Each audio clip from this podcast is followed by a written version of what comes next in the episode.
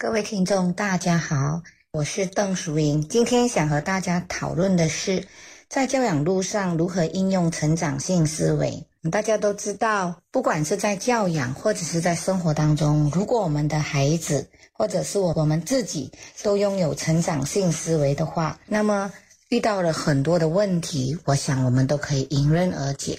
所以，成长性思维相对的就是固定性思维。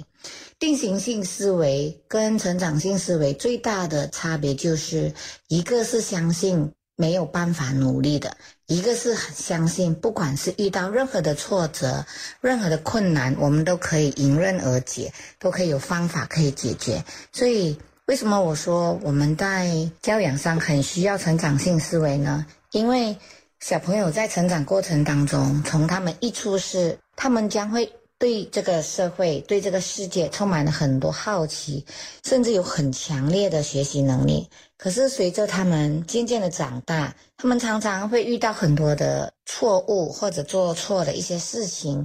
所以，因为做错的事情，大人对他的态度会影响这个孩子。能不能成为成长性思维？如果我们常常在孩子做错的时候给予很多的责备或者是打击，相信会打住了孩子很多的思考，甚至他愿意尝试的心。所以久而久之会养成变成定型化思维的人。所以偏向定型化思维的人，他们就会相信说，每一个人天生是拥有固定的智力跟才能的，所以他们很怕挑战或者是失败。就是说，他们会觉得自己是被困在一个框框里面的，因为我天生的能力就这样而已，并没有比别人更好、更强的能力。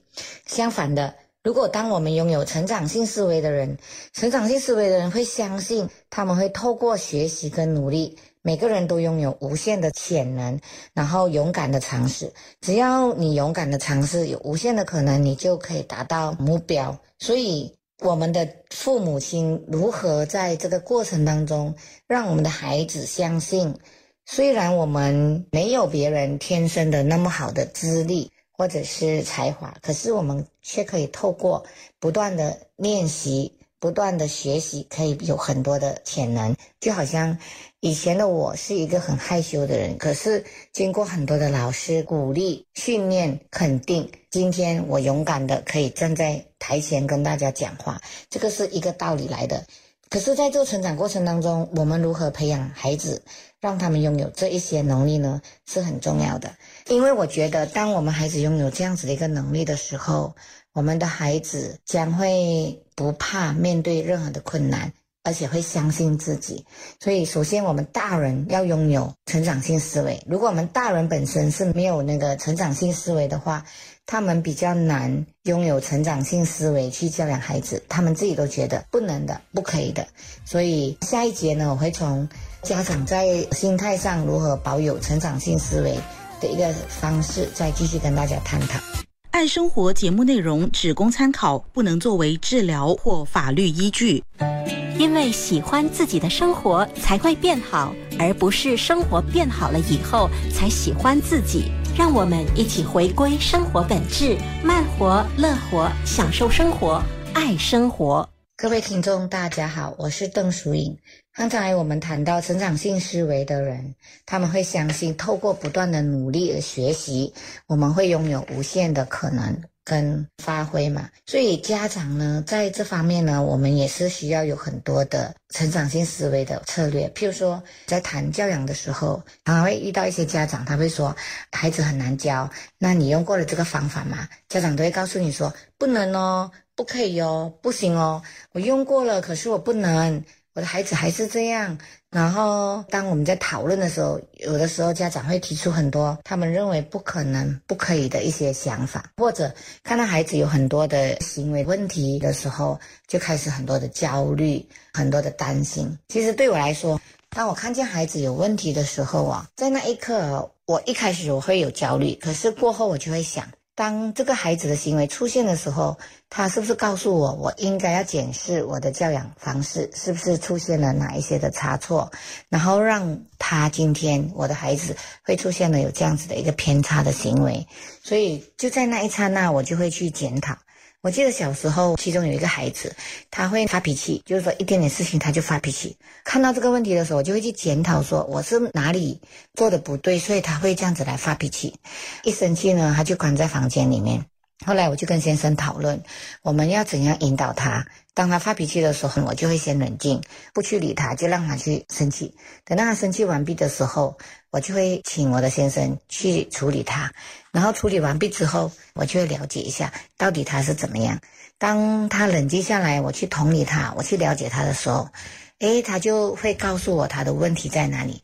最后，我就会告诉他说：“当你遇到这些行为的时候，你可以用什么方式跟我表达，我就会理你。如果你用这样子的一个生气啊，然后把自己关起来的方式，我就不会理你。当我们在教养孩子的时候，我们用对了这些方法去教我们孩子的时候，我觉得我们的孩子就会有不同的想法。所以，成长性思维呢是可以学习，透过很多的学习可以变得不一样，可以每一个月。”然后定一个行为，让自己去学习的。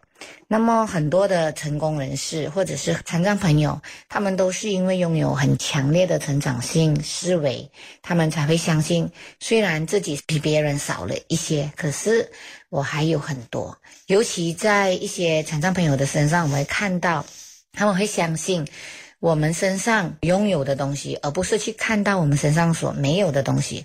很多时候，我们常常会因为跟人家比较，然后看到别人拥有很多，而觉得自己很少。在这一刻的时候呢，你就会觉得自己不如别人，你就会很生气，你就会有很多的情绪。但是，如果你是一个成长性思维的人，你就会看到说，诶，其实我身上还有很多很多别人没有的。这就是会引导孩子走向不一样的道路跟方向。所以，有很多的方法是可以学习的。待会我们就会继续说我们的方法。接纳错误是进步的代价。爱生活，陪你学习，一起进步。让我们回归生活本质，慢活、乐活，享受生活，爱生活。各位听众，大家好，我是邓淑莹。刚才我们说，成长性思维是可以透过学习的，所以当孩子遇到挫折或者是失败的时候，每一个挫折跟失败都是他学习的起点。所以，建立孩子成长性思维，能够让他面对挫折、阻碍的时候，比较有强的那种坚韧性。毕竟，成长性思维是可以让我们在学习的过程当中去享受，而不是看到成果而已。所以，当每一次在生活当中，孩子遇到挫折来找我们的时候，爸爸妈妈的引导就很重要了。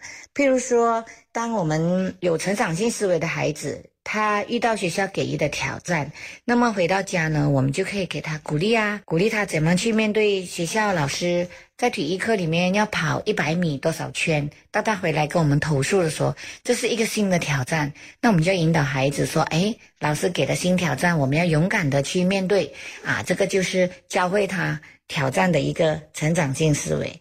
再来，如果孩子面对挫折的时候，比如说每一次考试、每一次测验，他的分数都很低，那么怎么办呢？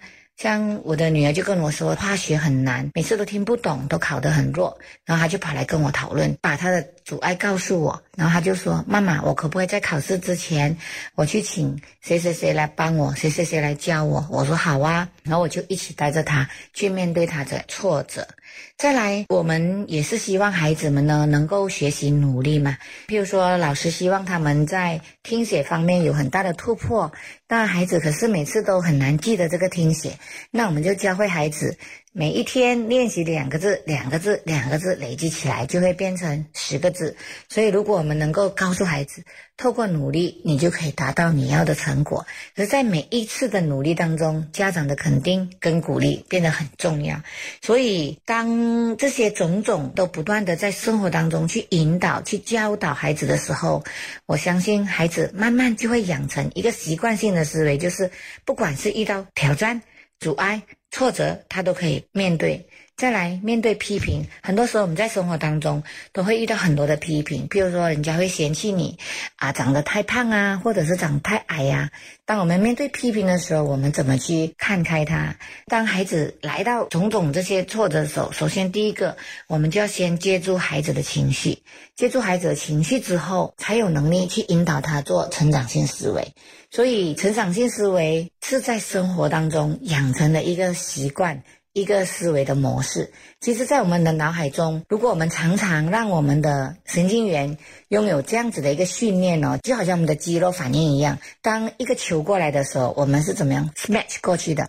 一样的道理，如果你拥有一个成长性思维的时候，当所有的挫折来到面前，阻碍来到面前，你就会拥有一个固定性的成长性思维的反应模式，会反应回去。所以每次遇到问题的时候，你就知道你要寻求解决，而不是停留在伤心难过。定型性思维的人都是因为他觉得自己不能、不行啊，我就是只有这样子而已，我就是只有这样子的限制，他就停留在那里，不敢前进。所以我们一定要让。我们的孩子养成这样子的一个成长性的模式，当事情来到，不管挫折或者什么事情，我们都会用努力学习的一个态度去面对，这样我们就会成功。所以我们的身教很重要，爸爸妈妈如何在生活当中做到这个身教是很重要的。谢谢大家。